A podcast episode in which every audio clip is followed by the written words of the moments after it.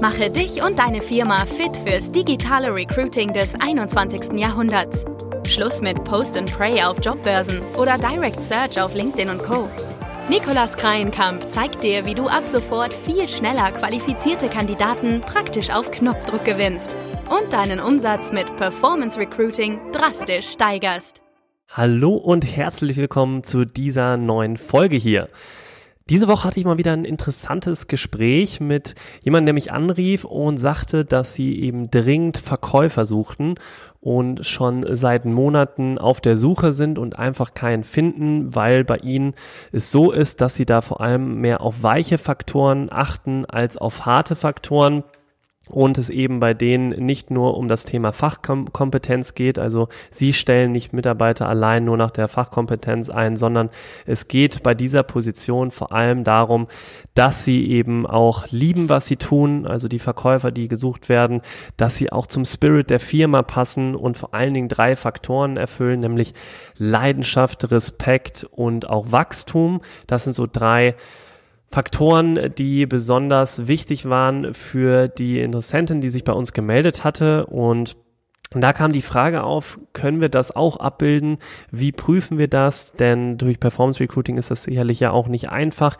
Gerade wenn man auch auf ein mobil optimiertes Bewerberquiz setzt, wie kann man dort auch ganz gut weiche Faktoren abfragen und könnt ihr uns überhaupt helfen? Das war so die große Fragestellung und darüber möchte ich heute auch mit euch sprechen und euch auch so ein paar Tricks mal mit an die Hand geben, wie man auch gut smart die Soft Skills abfragen kann, im Bewerberquiz beispielsweise, aber auch im Bewerbungsgespräch danach.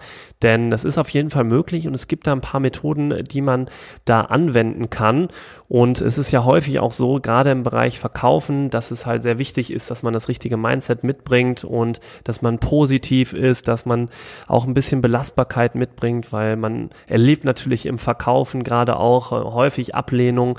Man kriegt, äh, man muss Rückschläge einstecken können und da ist es natürlich umso wichtiger, dass man da positiv bleibt, dass man damit umgehen kann und natürlich auch Leidenschaft in dem hat, was man tut und vor allen Dingen natürlich auch von dem Produkt irgendwo überzeugt ist, damit man das alles auch ganz gut verkaufen kann.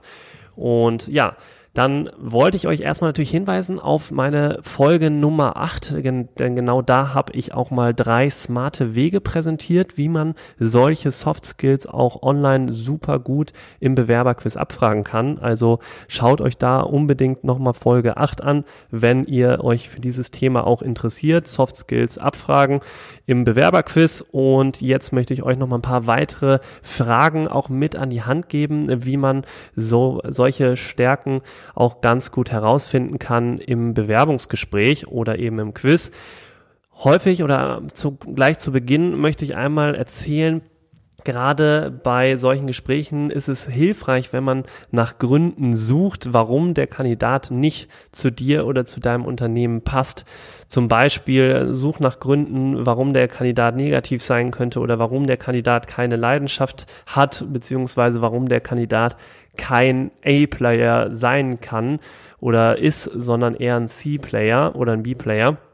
Und wenn du diese, wenn du nach diesen Gründen suchst und keine Gründe dabei sind, die dir bestätigen, dass er kein A-Player ist, dann hast du schon mal ein sehr gutes Indiz, beziehungsweise dann passt er eben super auf die Stelle. Und das ist so ein bisschen das umgekehrte Mindset hier in, in den Bewerbungsgesprächen, dass man da, wenn man so ein bisschen nachdenkt und überlegt, auch bei den Frageformulierungen, wie man rausbekommen kann oder Gründe finden kann, wie der Kandidat eben nicht zu einem passt oder nicht die entsprechende Leidenschaft, nicht den entsprechenden Spirit oder nicht die entsprechenden Werte auch mitbringt, dann hilft es einem einfach, die Fragen schneller und einfacher zu formulieren.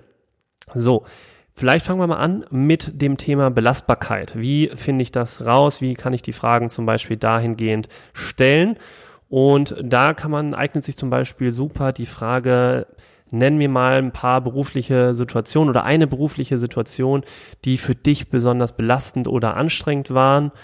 Und wie bist du damit umgegangen und was war das Ergebnis? So, das wäre zum Beispiel eine Frage, die man super stellen kann. Und damit findet man eben super raus, was der Kandidat gemacht hat, als er mal so eine anstrengende Situation gehabt hatte und wie er damit umgegangen ist. Anknüpfen daran kann man auch mal fragen, was so der letzte oder größte Misserfolg war. Auch da kriegt man super interessante Antworten und vor allen Dingen dann natürlich auch fragt, wie hat man sich verhalten? Wie hat der Kandidat sich dort in dieser Situation verhalten, als er diesen großen Misserfolg hatte und was war am Ende auch das Resultat? Auch, auch sehr spannende Insights bekommt man darüber durch diese Fragen und hilft einem zu messen und zu schauen, ob der Kandidat eben belastbar ist das zweite Thema ist das Thema Leidenschaft. Wie kann man jetzt auch, es ging ja auch bei der Person, von der ich jetzt spreche, auch zu, gleich zu Beginn, die eben einen Verkäufer sucht, der eben auch Faktoren wie Leidenschaft, Respekt und Wachstum mitbringt, kann ich das auch noch ermitteln. Und da kann man zum Beispiel ganz gut auch Fragen einfach mal auch im Bewerberquiz. Das ist eine sehr kurze, knackige Frage, die man sofort schnell antworten kann. Nämlich, wie würdest du dich selbst in nur einem Wort beschreiben? So, das ist nicht einfach. Man hat nur ein Wort und wenn da Leute schon zwei, drei Wörter schreiben, dann weiß man eben schon auch direkt Bescheid. Also auch eine ganz gute Frage, um so ein bisschen die Sorgfalt zu prüfen von den Kandidaten und gleichzeitig natürlich aber auch hier Thema, äh, passen sie auch ganz gut zu uns. Das kann man natürlich auch ganz gut anhand der Antworten dann messen. Dann zwei weitere gute Fragen, die zu diesem Thema passen, sind zum Beispiel, wie motivierst du dich selbst? So. Oder wie motivierst du dich, wenn du Rückschläge, Rückschläge erlebt hast im Verkaufen beisp beispielsweise? Was tust du, um wieder Motivation zu tanken, um wieder Energie aufzuladen und so weiter? Das, das kann man auch fragen, um herauszufinden, wie man damit umgeht oder wie der Kandidat tickt. So, und die nächste Frage wäre zum Beispiel auch, welche Ziele verfolgst du mit einer neuen, mit dieser neuen Stelle? Denn wenn ein Kandidat eben gar keine Ziele hat, beruflich oder auch privat, dann sagt einem das auch ein bisschen was aus über die Person und auch das, das kann auch ein bisschen dir ja, ein paar Informationen geben zum Thema, wie leidenschaftlich ist der Kandidat, hat er auch ein leidenschaftliches Ziel vor Augen. So, das, das kann man eben darüber auch dann ganz gut ermitteln.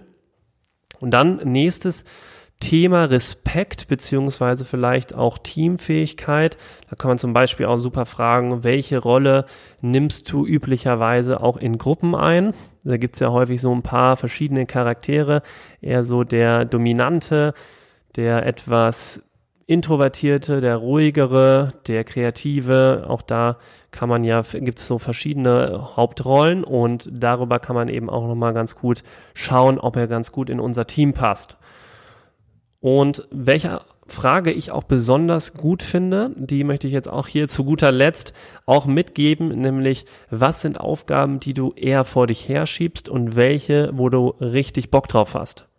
So, das finde ich auch nochmal eine super geile Frage, weil man darüber dann auch richtig schauen kann, okay, hat er vor allen Dingen, welche Aufgaben machen ihm besonders Bock und welche, worauf hat er eher nicht so Lust, was, was schiebt er vor sich hin und äh, wenn der Sachen vor sich hinschiebt, die aber wichtig sind für deinen Job, dann weißt du direkt, wo du bist. Dann passt der Kandidat wahrscheinlich nicht gut.